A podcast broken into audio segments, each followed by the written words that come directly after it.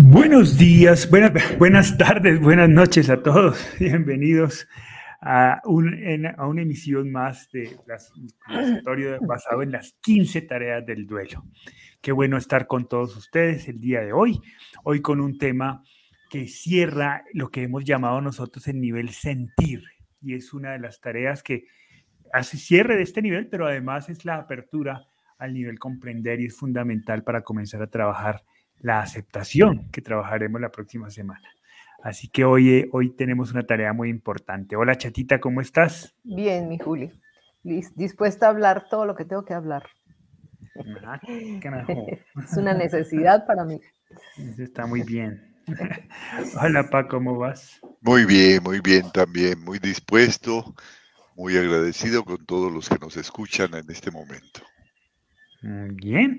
Y a todos ustedes recordarles que nos pueden visitar en nuestra página de www.15tareasdelduelo.com y ahí encontrarán los libros que justo eh, esta semana precisamente salió en circulación en las librerías de Colombia, eh, nuestro libro de Sentir, Comprender y Trascender tu Duelo.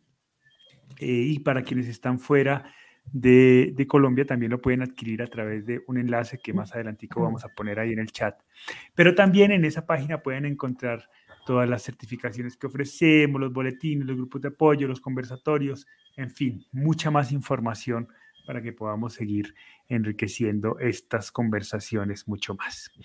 Muy bien, arranquemos entonces. Eh, entonces la tarea de hoy es hablar la verdad es que la, tarea se llama hablar proactivamente, sino que la, hemos agregado, la hemos resumido en, un solo, en una sola palabra para que tenga eh, consonancia y concordancia con, con el resto de tareas que están resumidas en un solo verbo. Pero en realidad la tarea es hablar proactivamente, es decir, no es hablar de cualquier manera, de una manera específica que aporte y contribuya a nuestro proceso de duelo. Entonces, pa, expliquémosle a la gente en qué consiste ese hablar proactivamente. Así es. Eh, esta tarea supone, para comprenderla plenamente, es fundamental, para comprenderla plenamente, el haber comprendido y realizado las cuatro anteriores tareas, las primeras tareas del sentir. Para quienes eh, entran por primera vez eh, a este conversatorio y no han escuchado los, por lo menos los cuatro anteriores y tienen un duelo reciente, puede resultar un poco eh, exigente esta tarea y tal vez a veces incomprensible. ¿Qué es eso de hablar proactivamente cuando tengo un dolor muy nuevo, muy reciente de un ser querido? Una pérdida significativa. Entonces, supone haber trabajado haber comprendido plenamente lo que eh, expresamos en las cuatro tareas anteriores, es decir, en expresar la primera tarea, expresar, porque ahí empezamos a hablar. Una de las formas de expresión es hablar, es una de ellas. La otra es eh, escribir o pintar o llorar o, discutir.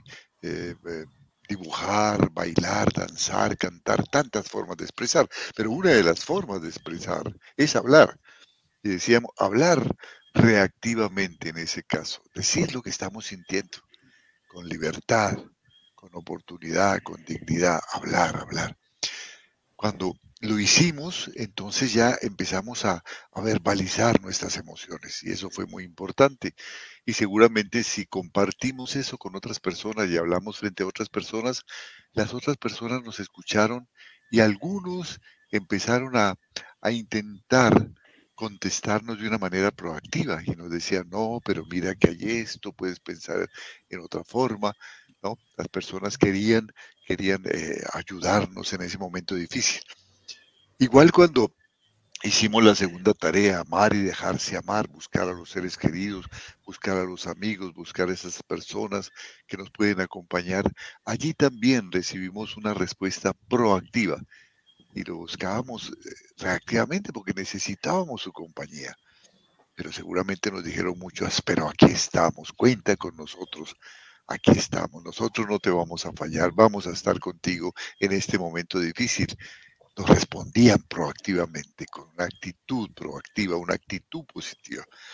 Cuando buscamos, cuando buscamos referentes, personas que hubieran vivido duelos similares para compartir, para hablar con ellos, cuando empezamos a buscar en, la, en la, web, en, los, en, internet, eh, eh, eh, páginas sobre el duelo, cuando empezamos a buscar libros, seguramente encontramos también muchos mensajes proactivos en donde nos decían que podíamos salir adelante, y nos daban mensajes proactivos.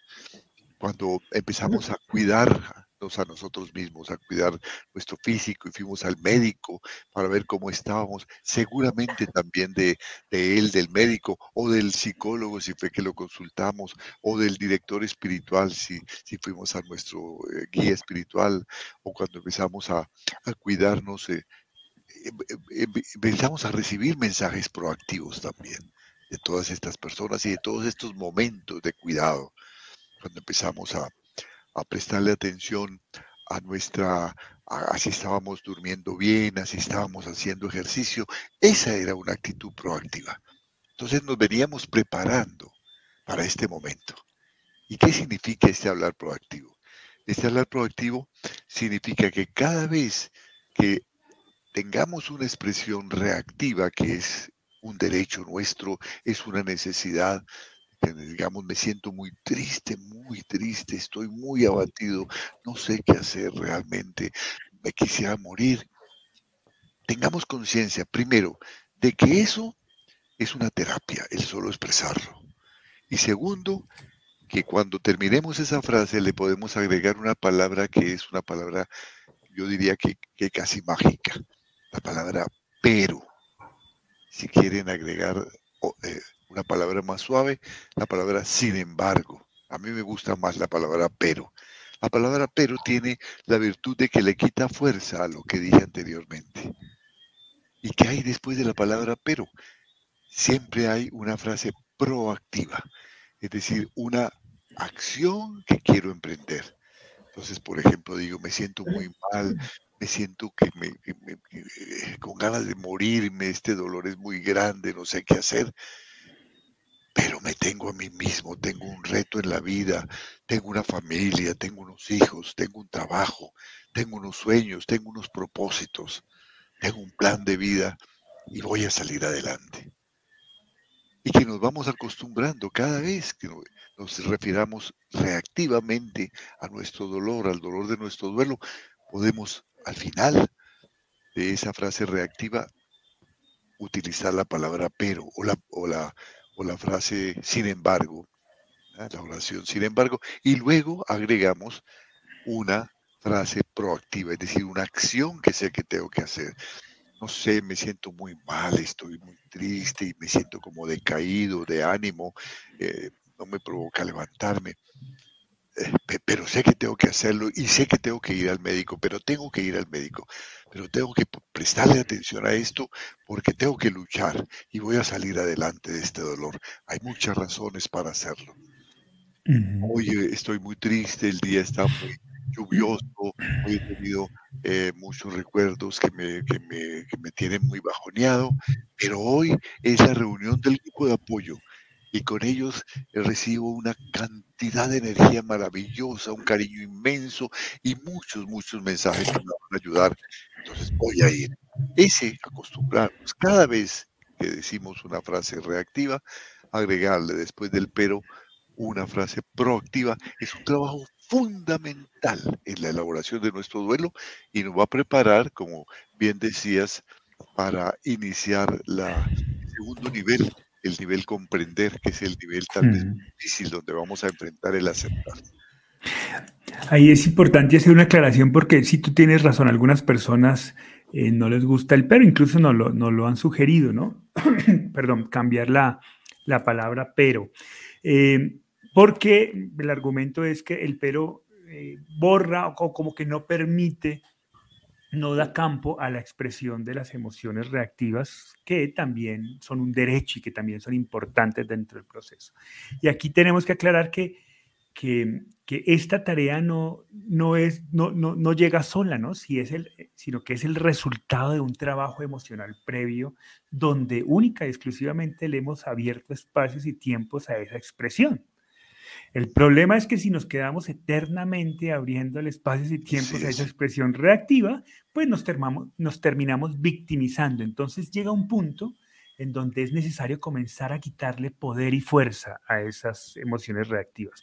Por eso consideramos que la palabra pero es la adecuada en este momento del proceso, cuando ya hemos dado suficiente tiempo y espacio a esas emociones reactivas. Y es, y es momento de comenzar a bajarle la intensidad y de comenzar a abrir espacios a la esperanza. Por eso creemos que la palabra pero es, es la adecuada en este caso, ¿no? Eh, yo quiero darle un saludo a todas las personas que están entrando en este momento. Mirna, que nos saluda, Mariam, que siempre nos acompaña, Rosa, desde San Miguel Misiones, Paraguay. Eh, Stephanie, desde Bogotá. Eh, Nubia, que nos está acompañando desde Ocaña, Colombia, Geraldine, que nos acompaña desde México, Marta Humada, que creo que también está en Bogotá, Blanca. Kika Vanegas, Kika Vanegas González, que nos Sí, ella es Stephanie, ella es Stephanie, por eso dice, Kika dice, querido Julián, soy Stephanie, un abrazo. Ah, sí, claro que sí. Nubia, que nos acompaña desde Ocaña, Geraldine desde México, Marta en Bogotá, Blanca desde Chile, Eugeni, que creo que está en Chile también. Saludos desde Guanajuato, Carmelita, en fin, una cantidad de personas que qué bueno que nos están acompañando desde diferentes partes de este, de este hermoso continente. Chatita, tú, tú, eh, eh, hoy, después de tantos años, ¿Eres consciente que en algún momento comenzaste a ver las cosas y a expresarte de una manera más proactiva? Eso para ti es a veces difícil, ¿no? Porque tu temperamento es muy, muy, muy blanco o negro, ¿no? Muy así, o estoy triste y a mí no me diga que triste, pero, pero, pero puedo estar feliz. No, estoy triste y estoy triste. Para ti es difícil ese, ese, ese cambio. Pero en algún momento comenzaste y dijiste, hoy comienzo a ver las cosas de manera diferente. Bueno, eso, eh, esto es algo que he ido aprendiendo poco a poco durante estos 30 años, porque, porque uno siempre tiende a decir, mm, me voy a morir, eh, eh, a poner las partes, las cosas como negativamente. Entonces yo he ido aprendiendo poquito a poco con la enseñanza de Hugo, obvio que me, que me, que me dicen, no señora, pues hay que hablar positivamente, siempre la cabeza tiene que acostumbrarse a, escuchar cosas positivas y todo no puede ser negativo. Entonces, eso he ido poco a poco porque para mí ha sido difícil ese, ese cambio de, verbo.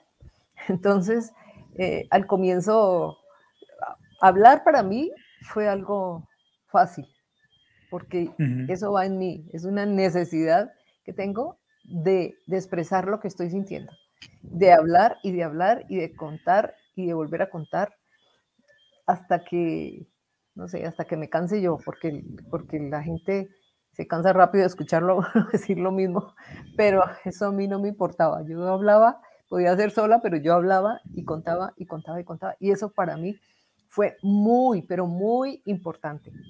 Yo pienso que mi cerebro empezó a acostumbrarse a la idea de todo lo que había pasado y de todo lo que me angustiaba y de todo, y por ejemplo, salir y encontrar las calles y, todo lo que me recordara ese episodio era terrible. Entonces, el hecho de contar y contar, yo creo que mi cerebro se iba acostumbrando a que eso pasó y a que, y que tenía que ir superando todas esas cosas.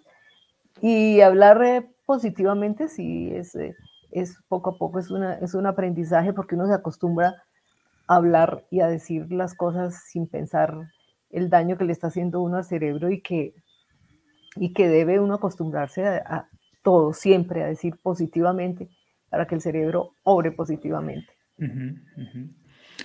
Sí, es comenzar a ver posibilidades, ¿no? Una vez más, insistimos, eh, en, en, esta, en esta tarea no, no solo se trata de hablar, que es muy importante como lo ha hecho la chata, eso, eso quizás en la tarea de expresar lo, hacemos, sino de hablar de una manera determinada, es hablando, abriendo el espacio a otras posibilidades diferentes a la, a la tragedia o al dolor o a la tristeza que naturalmente experimentamos a partir de la pérdida de, un ser querido, ¿no?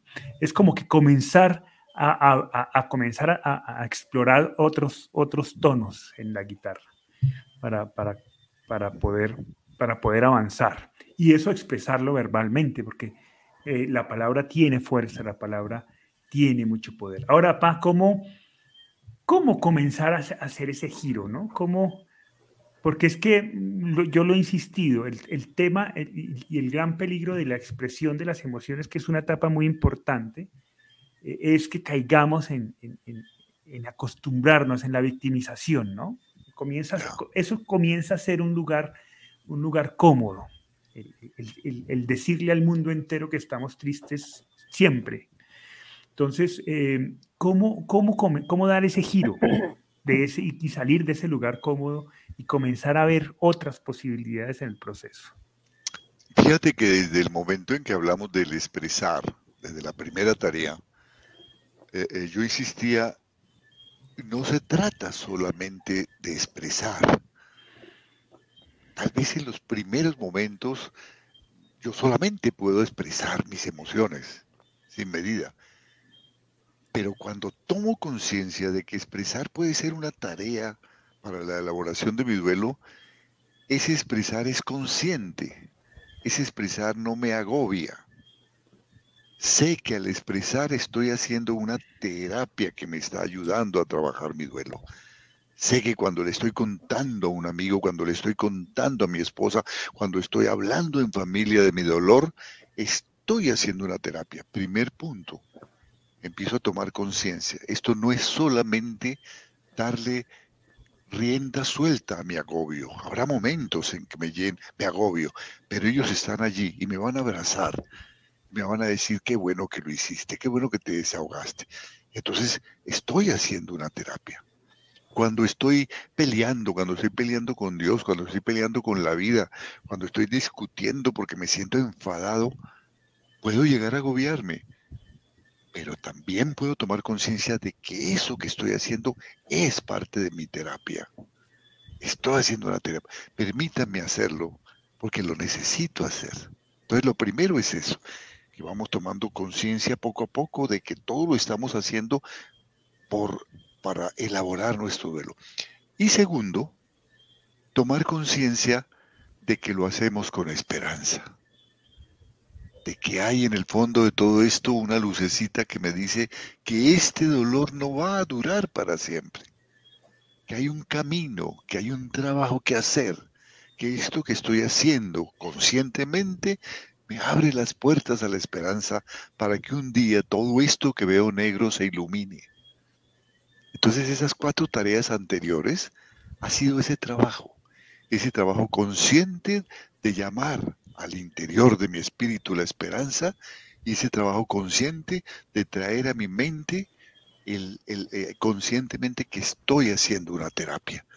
Cuando llego aquí al hablar proactivamente, fluye, debe fluir necesariamente, porque tal vez he entrado a muchas páginas web donde me han hablado de que el duelo tiene solución, que el duelo no, no es para siempre, que el dolor del duelo no es para siempre, que este, este dolor sana en algún momento y deja de hacerme daño.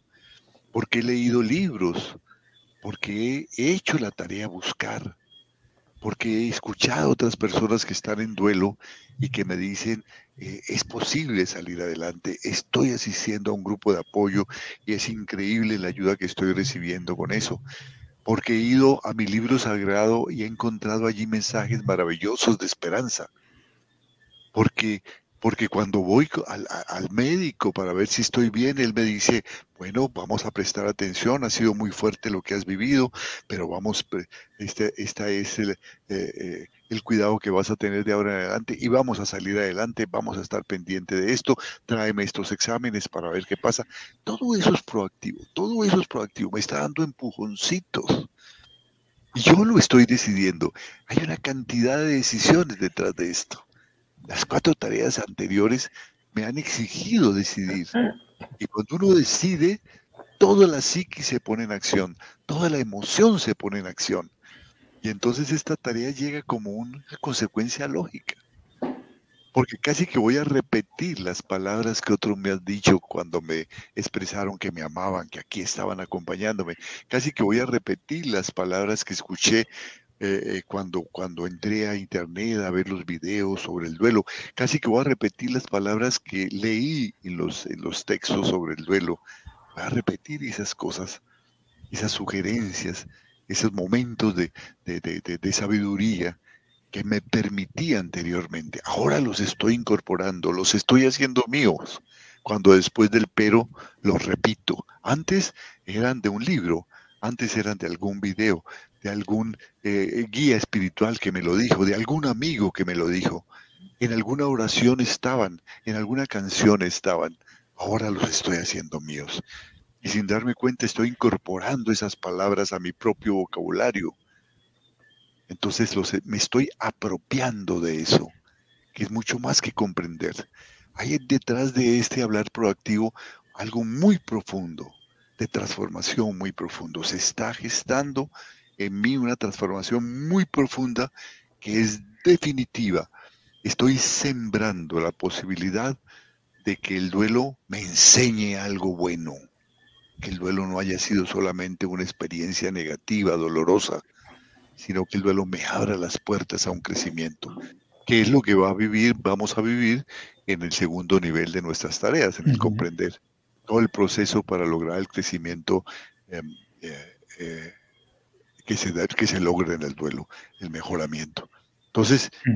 e, e, es un proceso lógico que viene de atrás. Por eso digo que eh, a trabajar esta tarea con quien tiene un duelo nuevo, viene de pronto a nosotros eh, por primera vez, pues no la va a comprender. Dice, pero ¿cómo me pide que haga esto? Hay un trabajo previo, que como bien dijiste, fue un trabajo de expresión reactiva de todas mis emociones. Y aún cuando lo hago ahora, también me lo estoy permitiendo.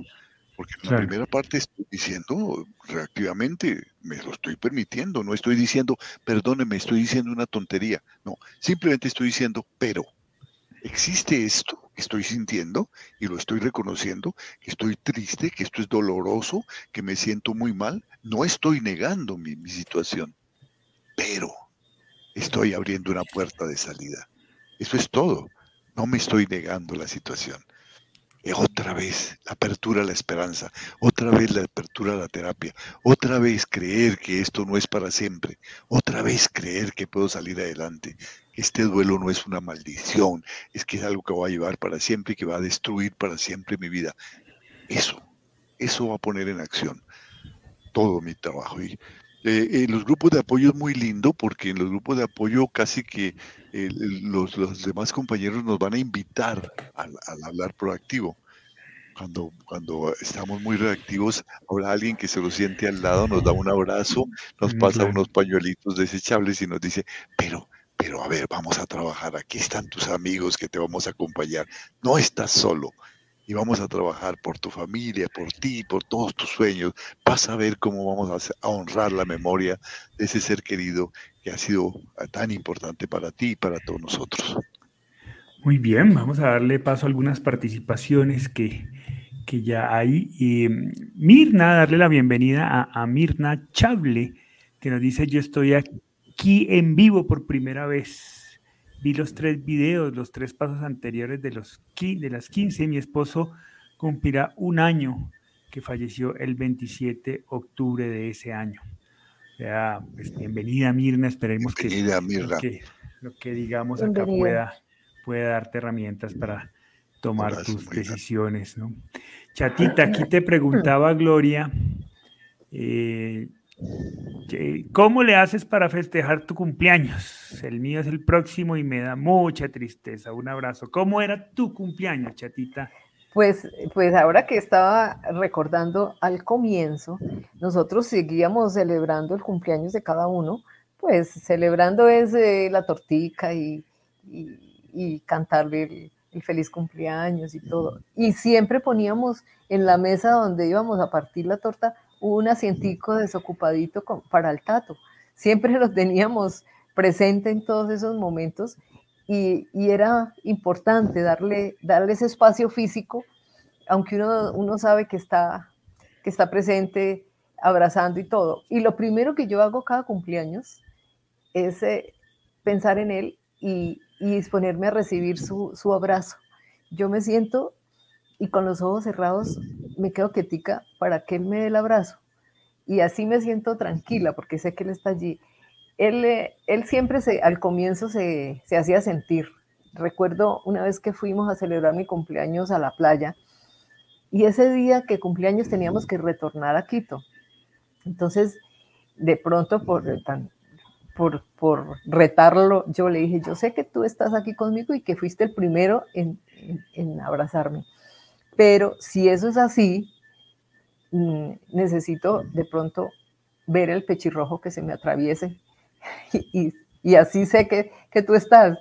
Eso pues, es irreverente, no, no, debería haber hecho eso, pero bueno, a mí eso se lo dije. y ya se, hizo, ya y se, me olvidó. se me olvidó. esa irreverencia. Y, bueno, nos subimos al carro, montamos las maletas y de regreso a Quito veníamos tranquilos y yo estaba en la, puerta del carro, eh, en, la puerta del lado contrario, detrás del piloto estaba. Entonces, eh, después del chofer. Y entonces, está, a mí ya se me olvidó lo que le había dicho Alejandro por la mañana. Y cuando que veo yo que el pechirrojo se nos atraviesa a ese carro y se para al lado donde yo iba. Vea, a mí casi me da un ataque, porque yo decía, no puede ser, yo me acordé, a nadie le había dicho yo eso, y me acordé lo que le había dicho, y me dio una felicidad y una satisfacción ver ese pajarito porque sentí que fue la respuesta de él diciéndome, aquí estoy, mamá, y te acompaño por siempre.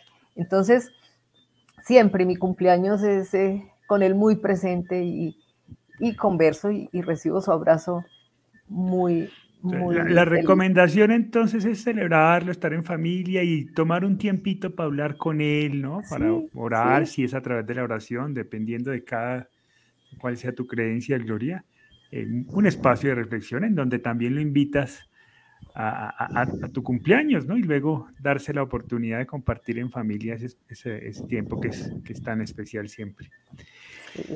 Yo, yo, yo, yo insisto en una cosa muy importante. A veces estas cosas son difíciles hablarlas con la familia, porque la escucho muchas veces. Dice, es que a mi familia no les gusta que hablemos de, de, de, de la muerte, del, del papá, de la persona que murió no les gusta, no, no quieren hablar. Entonces estas fechas importantes son fechas para plantear el tema y decir, con el respeto de todos ustedes, quiero evocar la memoria de nuestro padre, nuestro hijo, quiero que esté aquí presente, decirle que te amamos, que te recibimos en nuestro corazón, que aquí está, que estamos recibiendo tu abrazo, agradecerte toda la, la vida tan maravillosa que, que, nos permitiste conocer a tu lado. ¿no? y darse un abrazo entre todos y em, empezar a, bajar esos tabúes, ¿no?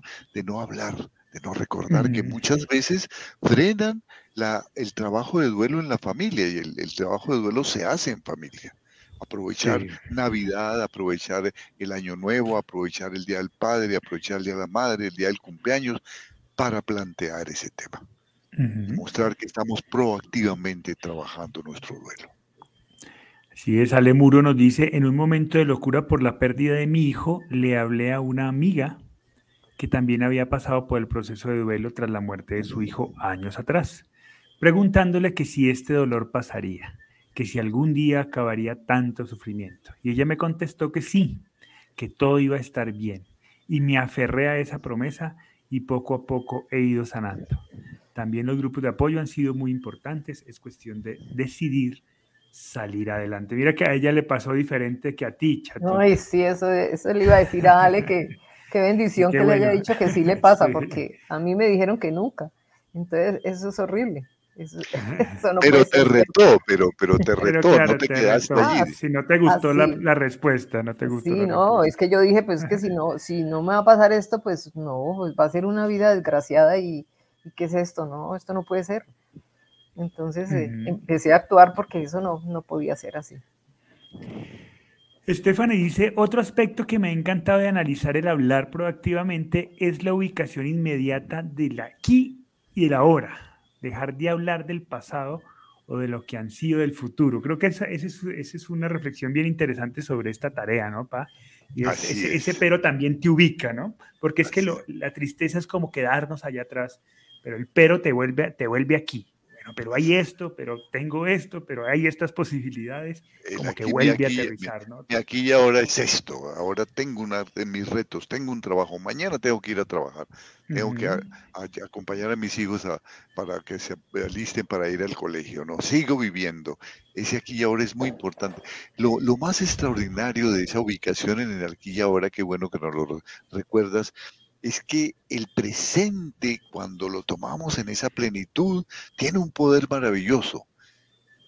Y es que no solamente nos cambia el momento, que era un momento triste, cuando tomamos plena conciencia de que seguimos viviendo y de que hay muchas cosas, sino que transforma también el pasado. El pasado, que fue un pasado de, dolor, empezamos a verlo diferente porque empezamos a ver que podemos aprender de esto, que somos más maduros, transforma el pasado. Cuando se ha elaborado el duelo y evoca uno el momento de la muerte del ser querido, ya no hay esa negrura. Hay, una, otra vez insistimos, una, una, una, un agridulce muy hermoso.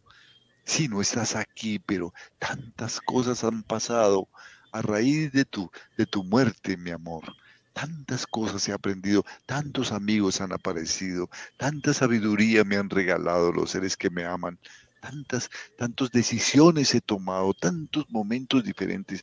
Mi vida ha sido muy diferente y no, y no solamente en el sentido de que, de que ha habido soledad por porque tú no estás. También he conocido nuevos amigos, nuevas personas que han llenado esos espacios. He tenido nuevos retos, he tenido nuevas ideas, nuevas imágenes, nuevas nuevos momentos. Entonces transformamos el pasado y obviamente transformamos lo que, lo que va a ser nuestro futuro. Nuestro futuro será muy diferente. Así es, antes de poner una participación de Rocío, que creo que tiene íntima relación con una pregunta que nos hace María Cristina, quiero recordarles o invitarlos a visitar nuestra página web 15tareasdelduelo.com, www.15tareasdelduelo.com, 15 con el número no en letras, sino en número. Y ahí van a encontrar eh, nuestros libros, el libro sobre todo de, que salió esta semana, que lo encontrarán en todas las librerías en Colombia.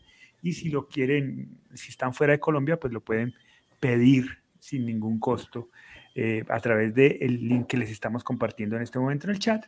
Pero además en esa página van a estar estos, estos conversatorios colgados, boletines, es decir, información adicional eh, que estoy seguro puede ser muy útil.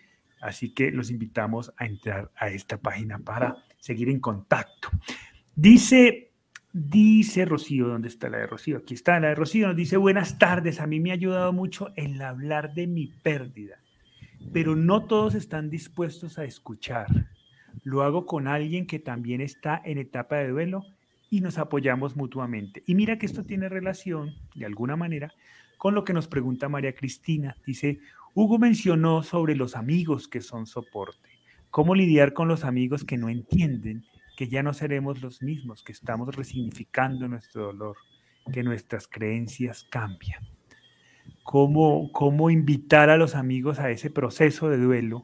Un poco también para, para, para, para poder encontrar aquellas personas adecuadas que, abran sus oídos y sus brazos para, escuchar nuestro dolor. ¿Cómo, cómo hacer eso, Pa, con, los amigos? Así es. Fíjate que cuando estamos haciendo la expresión de nuestros sentimientos de manera consciente, no simplemente llevados por, la locura de, nuestra, de, nuestro dolor, sino que empezamos a, a tomar conciencia un momento, esta expresión es necesaria, lo tengo que expresar ahora y estoy frente a unos amigos y lo voy a expresar. Cuando eso se hace consciente, decimos que se hace con dignidad y con oportunidad. Aprovechamos esa oportunidad y con dignidad lo hacemos. Dignidad es defender asertivamente ese espacio, sin pelear con nadie.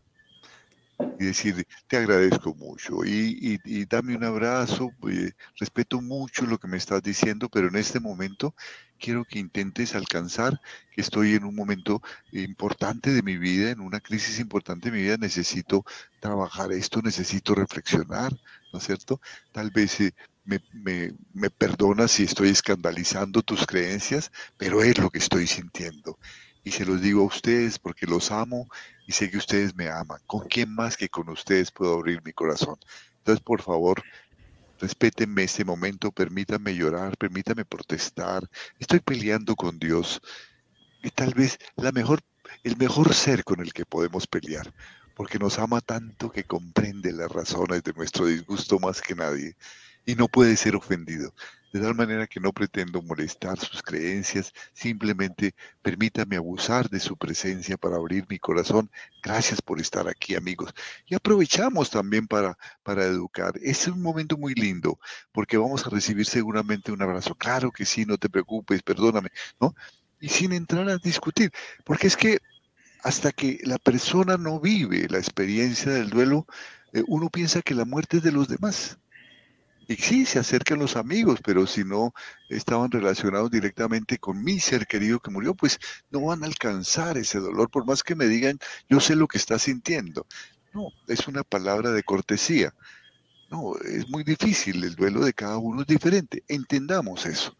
Esto es lo que analizábamos en la, la tarea amar y dejarse amar. Amar es aceptar al otro como es, con todas sus limitaciones y a veces con la torpeza con la cual nos dicen las cosas y con la cual se acercan a nosotros. Pero vinieron a visitarnos, vinieron a estar con nosotros, se tomaron el trabajo de estar aquí y eso es lo que importa. No son expertos en la muerte, ni en el dolor, ni en el duelo y entonces no saben qué decir y dicen tonterías y empiezan a buscar en una y otra parte alguna frase que pueda servir. Y claro, no estaban preparados para eso, empiezan a improvisar, pero hay un trabajo de amor, hay un trabajo, una decisión, ¿qué es lo que importa? Por eso la, segunda tarea, amar y, dejar, y dejarse amar, es muy clara en eso. Apreciar todo lo que los demás hacen, así sea torpemente. Y mira que esa también es la ventaja del amigo sobre, sobre, sobre otras, otro tipo de relaciones. Es que el amor del amigo es bien especial, ¿no? Porque eh, es como que muy, muy de, desde el dejar ser. Entonces puede ser que el amigo no sintonice, pero está ahí. no te entiendo, no sé qué está pasando, no, no logro sintonizar contigo, pero aquí estoy. ¿Por qué? Porque soy tu amigo y esa es la única razón por la que esa persona está. Y esa es una razón suficientemente válida. ¿no? Y en la medida que le, le permitamos estar, en esa misma medida le vas a permitir que el amigo sintonice. Fíjate que lo más sorprendente es que en los rituales, en los rituales de, la celebración, cuando estamos haciendo el, homenaje al, enterrar a nuestro ser querido, aparecen amigos de, que hace años no veíamos. Amigos de colegio, amigos de, de vecindario de hace mucho tiempo. Familiares inclusive que estaban un poquito alejados o hasta disgustados, aparecen allí. Vecinos que con quienes no teníamos mucho, mucha relación están allí. Eso es un acto de amor muy grande. ¿Que van a alcanzar mi sentimiento? No, porque estaban alejados. Pero sí alcanzaron a darse cuenta, quiero estar allá. vamos, tenemos que ir, no puede ser. No, están intentando sintonizarse. Es muy difícil sintonizarse, porque mi dolor es mío y es diferente al de todos, pero a su manera van a, quieren compartir. Es un trabajo importante. Dejaron muchas cosas para estar allí. Algunos vinieron inclusive de otra ciudad y se tomaron el trabajo de estar allí. ¿Van a, van a, sufrir igual con nosotros? No, no porque estaban separados, pero están pues, intentando, están buscando decir, aquí estoy, te amo, te acompaño, no estás solo. Y eso, eso es importante y eso basta. No le pidamos más. Chata, ¿tú, tú, recuerdas algún amigo que, que, hayas sentido que de pronto no, no sintonizaba, pero que su presencia fuera definitiva para tu proceso? Pues no, no, recuerdo que, que, alguno haya... Eh, siempre me escucharon con mucha atención, mis, por ejemplo, mis compañeros de trabajo que yo mientras atendía pacientes contaba y contaba la historia lo mismo, y las pobres ahí se reunían y decían, pobrecita, la doctora está como enloqueciéndose, porque vuelve y habla y dice lo mismo, pero me escuchaban con mucho cariño y tenían paciencia conmigo. Pero no, pero, es eso, no es eso, no estaban, porque mira que tus amigos de trabajo no, no, eran, no eran los amigos de la vida, de la vida cotidiana, porque eran amigos de trabajo que, de un trabajo posterior, ¿no? Eh, que, en las cuales ya habías estado, pero ahí regresas. Pero no eran los, los, otros amigos que estuvieron durante todo el proceso, pero eran amigos que querían estar ahí, ¿no? Y, estaban ahí escuchándote. Entre paciente y paciente se sentaban a siguen, sí, y, aguantarte y a seguirte la cuerda. Le siguen la corriente a uno por, por ayudar, por, porque, porque también todas esas cosas angustian a las personas, ¿no? También, también a veces las carga uno de, de todo ese dolor y, es molesto para las personas. Eh, de pronto les hace daño también a ellos, pero no, algunos que aman y, quieren ser nuestros verdaderos amigos están escuchando.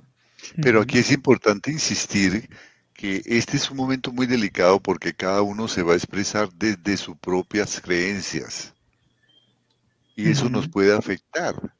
Porque si tengo un amigo que tiene otra creencia religiosa o no tiene una creencia religiosa, o tiene una creencia o la, mirada de la una mirada de la muerte diferente, ¿no? Diferente.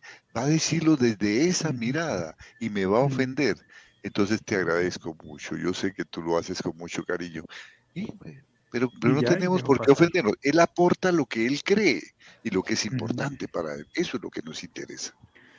Muy bien. Mirna nos pregunta que bueno, dice Chatita, un abrazo, te admiro. ¿Y qué hacer para pertenecer a un grupo de apoyo? Pues mira, no sé en qué ciudad estás, pero te invitamos a que en, internet seguramente en la ciudad donde estás vas a, debe haber algún grupo de apoyo. Hoy, hoy hay muchos grupos de apoyo en muchas ciudades y seguramente encontrarás. Igual te invitamos, si así lo deseas, a participar en nuestro grupo de apoyo virtual, que es un grupo de apoyo WhatsApp, de WhatsApp, en donde tenemos personas de toda de, toda Latinoamérica ahí y que, está funcionando muy bien. Así que por ahora puede funcionar, pero también a la par de este grupo de apoyo, ahí te pasamos el enlace en el chat, pero a la par de ese grupo de apoyo, sí sería interesante que buscaras un grupo de apoyo donde pudieras abrazar las personas, escucharlas, ¿no? Eso, eso también es, es importante, ¿no? Esas dos, el grupo de apoyo virtual te va a ofrecer otras ventajas que seguramente también van a ser muy útiles para tu proceso. Eh, Karina nos dice, yo no puedo pensar y puedo escuchar y comprender las tareas del duelo, pero ya para realizar las actividades y tareas ya no logro concluir. Y a veces me frustra y me siento enojada por ser débil. ¿O será que aún no tengo la fuerza que exige la tarea? Pregunta, eso es algo muy común, ¿no? A veces las algunas decisiones plantean eh, retos que para algunos resultan frustrantes. ¿Cómo manejar esa frustración cuando no podemos hacer la decisión? Sí, es como cuando una persona está, está herida, está en, la, en, la, en, la, en el cuarto del hospital porque se está recuperando de una enfermedad o de unas heridas, ¿no?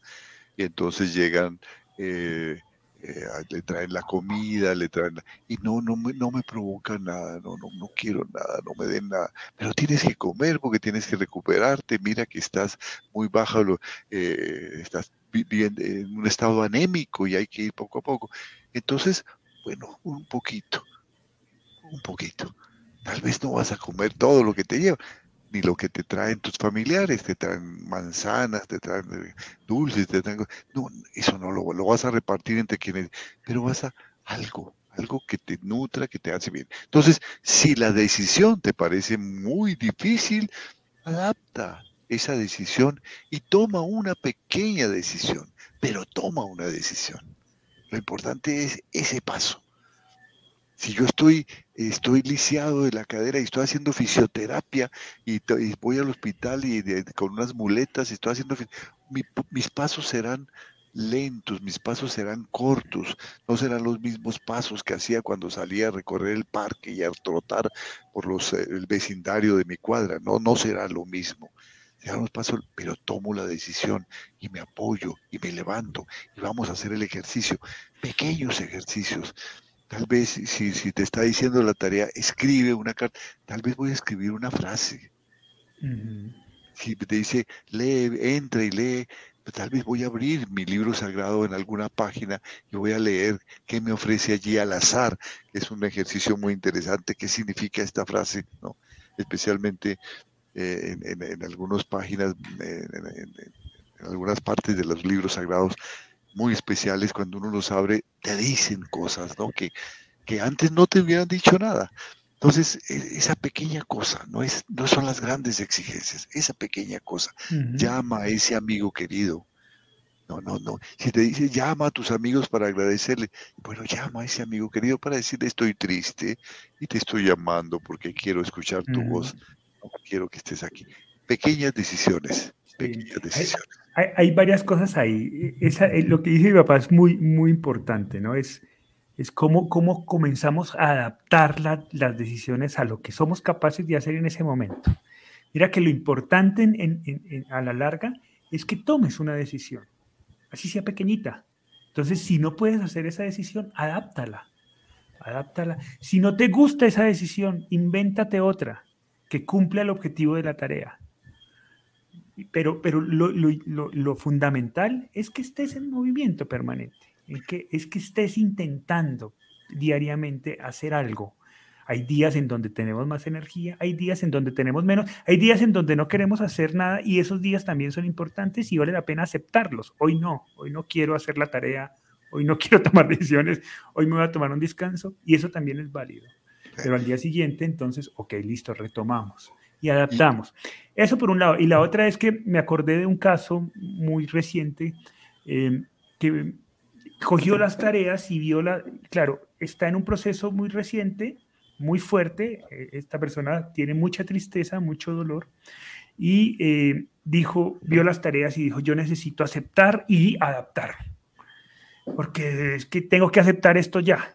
Y entonces comenzó a trabajar la tarea de aceptar y, e, y, fue toda juiciosa, ¿no? Trató de hacer las decisiones y luego cuando evaluó su proceso, vio que eh, tenía 0% de avance.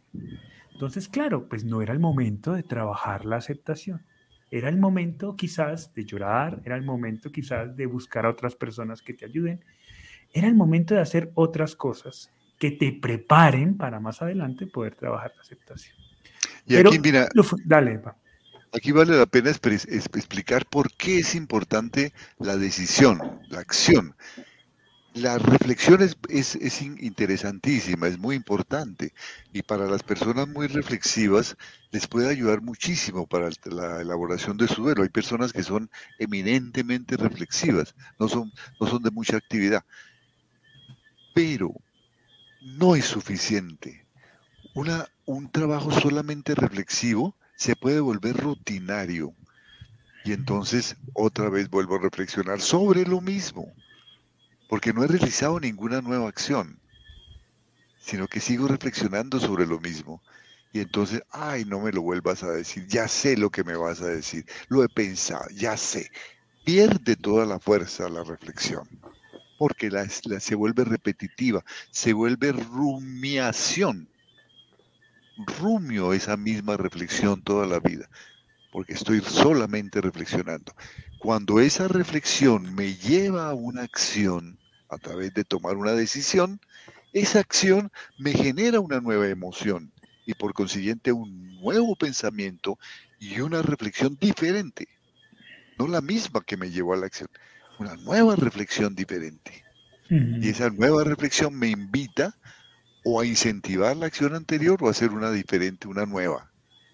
Entonces hago una nueva decisión y me trae una nueva reflexión y eso me hace una nueva decisión. Y ese, ese caminar es lo que llamamos la terapia cognitiva conductual. Cognitiva por reflexión, conductual porque asumo una nueva conducta. Y eso es lo que me sana. No solamente la reflexión, ni solamente la acción sin, sin fundamento, hacer cosas sin saber lo que estoy haciendo. Es por qué aquí tengo algo en la mente, estoy reflexionando y como consecuencia de eso voy a tomar una decisión. Y al tomar una decisión, mi mundo cambia. Y lo que viene a mi mente es nuevo y me impulsa a nuevas decisiones y le va dando dinámica a mi vida. Mm. Eso es lo que hace que sanemos. Chatita, tú tuviste días en donde ¿Te costaba, sentías que ibas para atrás, que no, iba, que no ibas a salir? Pues sí, eso, eso le ocurre a uno recién, frecuentemente, porque uno ve que, que no hace sino llorar y llorar y, y, de pronto le entra a uno un, un, desespero y una, y una desilusión y, y, y no querer seguir la vida. Hay momentos oscuros en que, y que pues que se viven, pero que inmediatamente hay que tomar las riendas porque eso no puede avanzar porque lo que hace es daño. Entonces inmediatamente tiene uno que pensar que, que hay que salir y, y, precisamente vivir el aquí y el ahora y decir, tengo que, tengo que superarme, tengo que salir adelante porque además tengo otros hijos, está mi esposo, están mis padres, está mi familia que esperan que yo reaccione hay mucha gente que está expectante esperando que volvamos a la vida. Entonces, eh, es un compromiso con uno mismo, con nuestro hijo, nuestro ser querido, que está esperando que, que, que no se nos vuelva un desastre la vida por culpa de su muerte y que, que, no, vayan no los vamos a hacer culpables de esta vida insoportable que, que se puede llegar a vivir. Entonces, eh, no, hay que vivir esos momentos, pero inmediatamente hay que tomar la rienda de la vida porque la vida sigue. Así es. Mariam González nos dice esto en referencia a su familia y a la, y a la muerte de Juanes. Dice, ¿por qué no se puede hablar sobre la muerte? Evaden, cambian de conversación, ni siquiera en fechas especiales. Ahora el 20 es la exhumación. Ahí voy a aprovechar para decir palabras sobre lo que significó en nuestra vida y lo que nos dejó el amor que tenemos que hablar sobre nuestro duelo. ¿Qué opinan? ¿Eso es hablar proactivamente? Ah, qué maravilla, qué buen ejemplo, María. Aprovechar esas fechas para, con todo respeto y todo cariño, cantar la tabla, todo lo que hemos aprendido y cómo, y cómo he querido que se vinculen, es el momento, los invito, ustedes también trabajen este duelo, este es un trabajo de familia, con todo cariño, yo los respeto a todos ustedes porque son mi gente, son mi sangre, pero quiero decirles que me han hecho falta que las cosas serían más sencillas si ustedes me hubieran acompañado. Quiero invitarlos esta vez. Ah, qué bueno, qué bueno. Revolver el avispero en ese momento con mucho cariño, pero con asertividad. Sí, recordemos que Marian en diferentes conversatorios nos ha contado que esa ha sido la dificultad de su proceso, ¿no? La, Ella es una sobreviviente de suicidio y su familia sencillamente ha decidido no, no tocar el tema y eso a ella le ha costado mucho trabajo manejar esa situación. Así que. Y fíjate, yo le diría, Marian, haz un pequeño de, inventario de las cosas que has aprendido, pequeñas cositas que has aprendido y decirles, con el perdón de todos ustedes, les quiero contar lo que yo he venido aprendiendo en estos días que he trabajado y se los quiero compartir con todo respeto. Es mi aprendizaje. Quiero aprovechar esta oportunidad para contar, para que vean que, que se puede aprender cosas y que se puede crecer. Así es. Pues bueno, se nos acaba el tiempo, entonces quería recordarles, eh, invitarlos a que visiten nuestra página 15tareasdelduelo.com. Ahí están los libros que hemos sacado, especial el de Sentir, Comprender y Trascender tu Duelo, que salió esta semana y lo, tenemos ahí en todas las librerías en, Colombia. Y, y, si no, y si están fuera de Colombia, pues lo pueden solicitar a través del enlace que colgamos ahí en el chat. Pero ahí en ese canal, pues se encuentran en esa página ese puede ser nuestro punto de encuentro de muchas cosas, nos pueden escribir y seguramente podemos tener eh, mucha más información adicional a la que brindamos en este espacio. Eh, bueno, chatita, pues se acabó la tarea, hablar proactivamente. Con esto cerramos. seguiremos hablando proactivamente. El, nivel sentir. El nivel, recuerden que nosotros dividimos las 15 tareas en tres niveles, las de sentir, comprender y trascender. Hemos, hemos abordado en estos últimos conversatorios el primer nivel, que habla de las emociones, de la expresión, de, las emociones que se generan de manera natural a partir del duelo.